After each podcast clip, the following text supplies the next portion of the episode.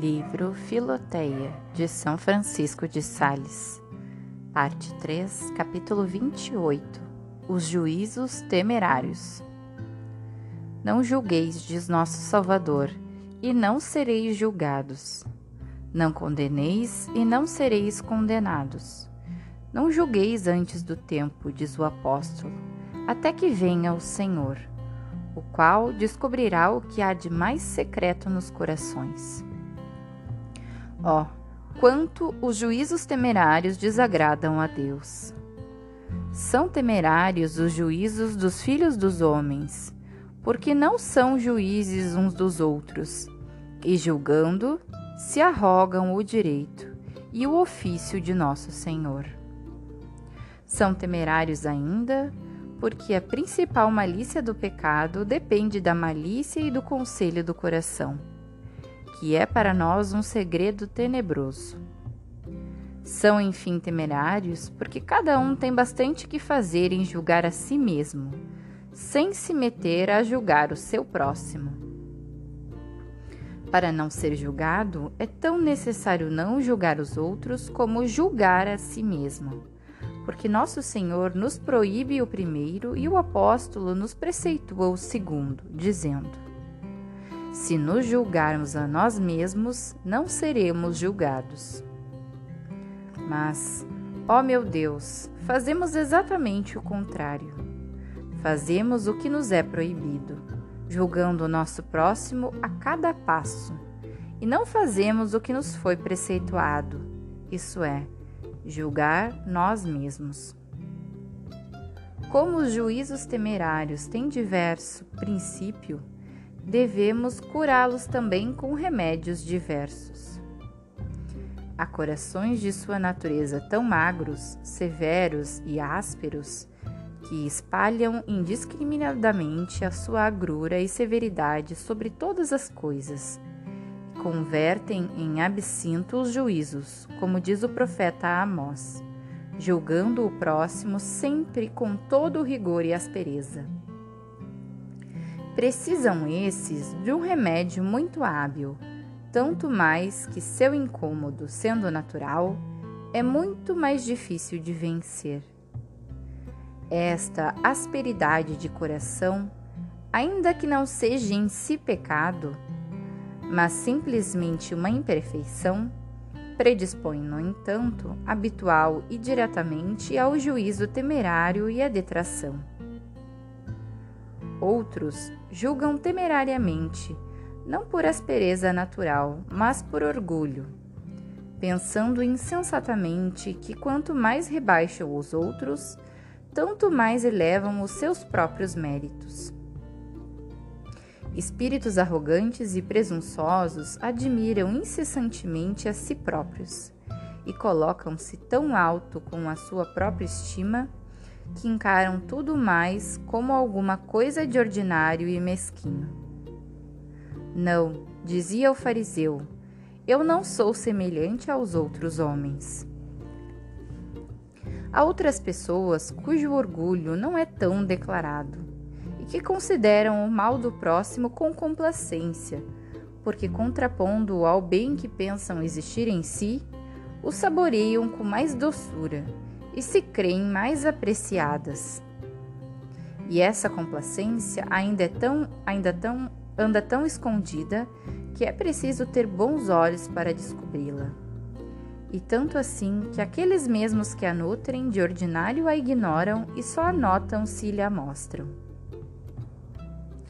Muitos querem excusar-se dos seus remorsos, julgando com gosto que os outros têm o mesmo defeito ou ainda maior, e persuadindo-se ao mesmo tempo que o número dos criminosos diminui a grandeza do crime.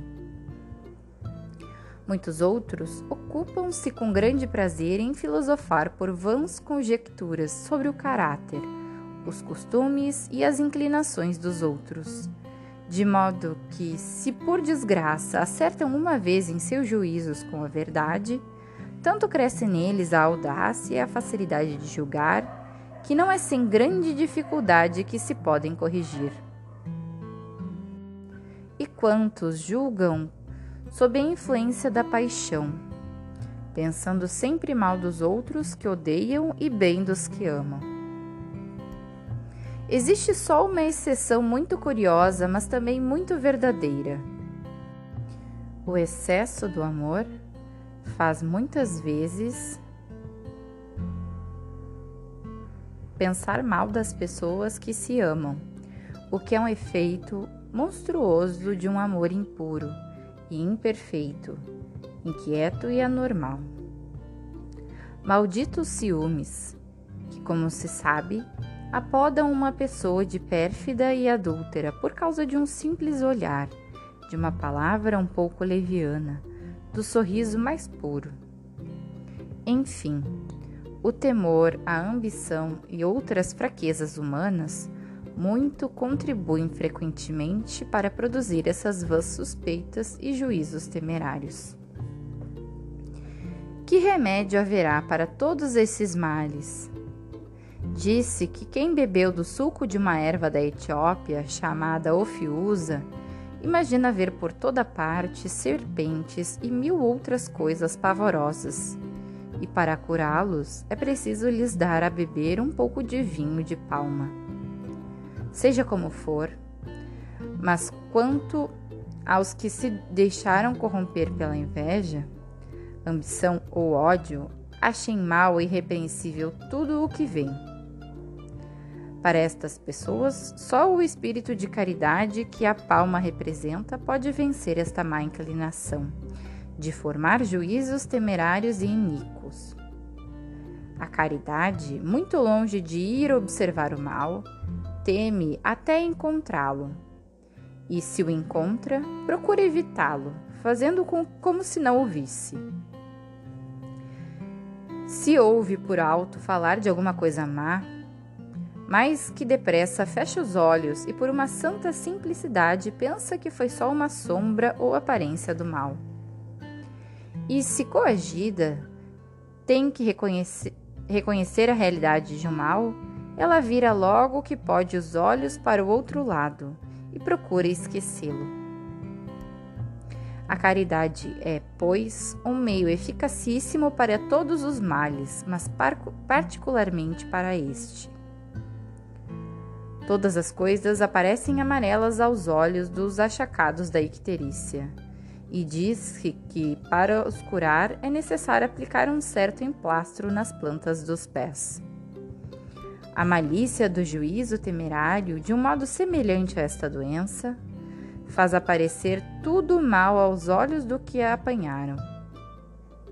Quem quer se curar tem que aplicar algum remédio, não ao espírito, mas aos afetos do coração, que se podem chamar figuradamente aos pés da alma, porque por eles ela se move para onde quer. Se teu coração é, pois, bondoso e cheio de amor, os teus juízos serão delicados e caridosos. Sobre este ponto, vou te referir três exemplos magníficos. Isaac dissera que Rebeca era sua irmã, mas Abimeleque, notando entre eles certas demonstrações de amor muito tenras e familiares, presumiu que ela era sua mulher. Um olho maligno teria formado logo um mau juízo dos dois. Abimeleque, entretanto, opinou do modo mais caridoso possível num caso como este. Eis aí como devemos julgar o próximo, o melhor possível. E se a ação tivesse cem aspectos diferentes, deveríamos encará-la unicamente pelo lado mais belo. São José não podia duvidar que Nossa Senhora estava para dar à luz. Mas porque a conhecia a santidade eminente e a sua vida toda pura e angélica, não teve a mais leve suspeita contra ela, por maiores que fossem as provas do contrário. Deixando a Deus julgar sobre o caso, tomou simplesmente a resolução de abandoná-la. E o Espírito Santo diz no Evangelho que assim procedeu porque era um homem justo. O homem justo quando não pode excusar um fato nem a intenção daquele que, aliás, conhece por homem de bem, não só não o quer julgar, mas lança de si tal pensamento e deixa o juízo unicamente a Deus. O Salvador na cruz, não podendo desculpar inteiramente o pecado dos que o tinham crucificado, quais ao menos quis ao menos diminuir-lhes a malícia em razão da ignorância. Assim, se às vezes não podemos desculpar o pecado do próximo, tornemo-lo ao, ao menos digno de compaixão, atribuindo a falta a causa mais sofrível que possa ter, como a ignorância ou a fraqueza.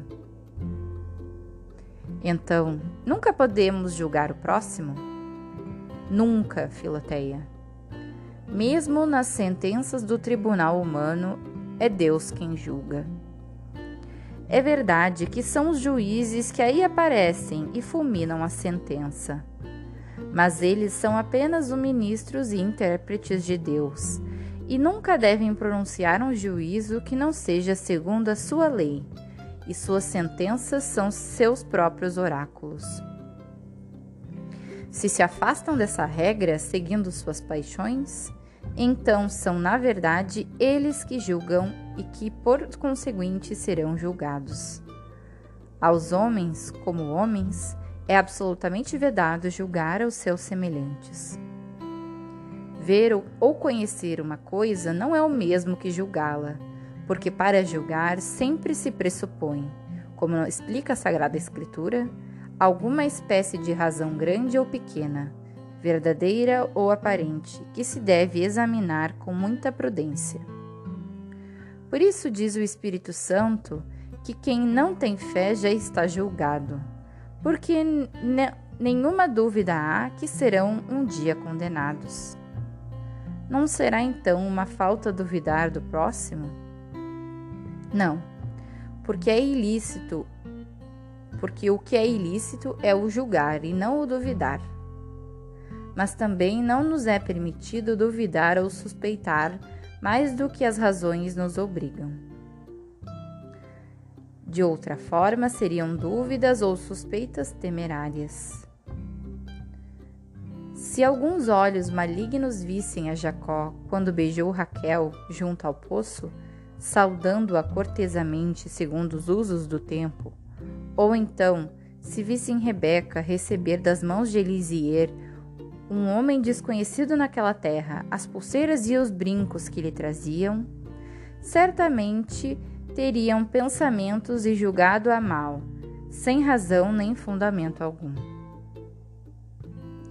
Destas duas pessoas que eram modelo de castidade. Se uma ação é, pois, dúbia em si, é uma suspeita temerária e inferir daí consequência má a não ser que muitas circunstâncias juntas formem uma razão convincente. Enfim, as pessoas zelosas da retidão de sua consciência nunca acham ensejo de julgar temerariamente, e em vez de perderem tempo perse as ações e intenções do próximo, cujo procedimento parece enleado e inexplicável, entram em si mesmas e envidam todos os esforços para melhorar e aperfeiçoar a sua própria vida. Assemelham-se às abelhas que, quando o tempo está nublado, se retiram para suas colmeias e ocupam com os pequenos trabalhos da preparação do mel. Só uma alma que não sabe o que fazer de bom e útil é que se diverte a examinar a vida alheia. Excetuam-se, entretanto, os que têm esse ofício obrigatório, quer numa família, quer num Estado, e para os quais essa atenção e vigilância sobre as ações do próximo constitui um dos seus deveres mais sagrados. Cumpram, pois, estes o seu dever com verdadeiro amor, e uma vez preenchido, voltem a cuidar em si próprios.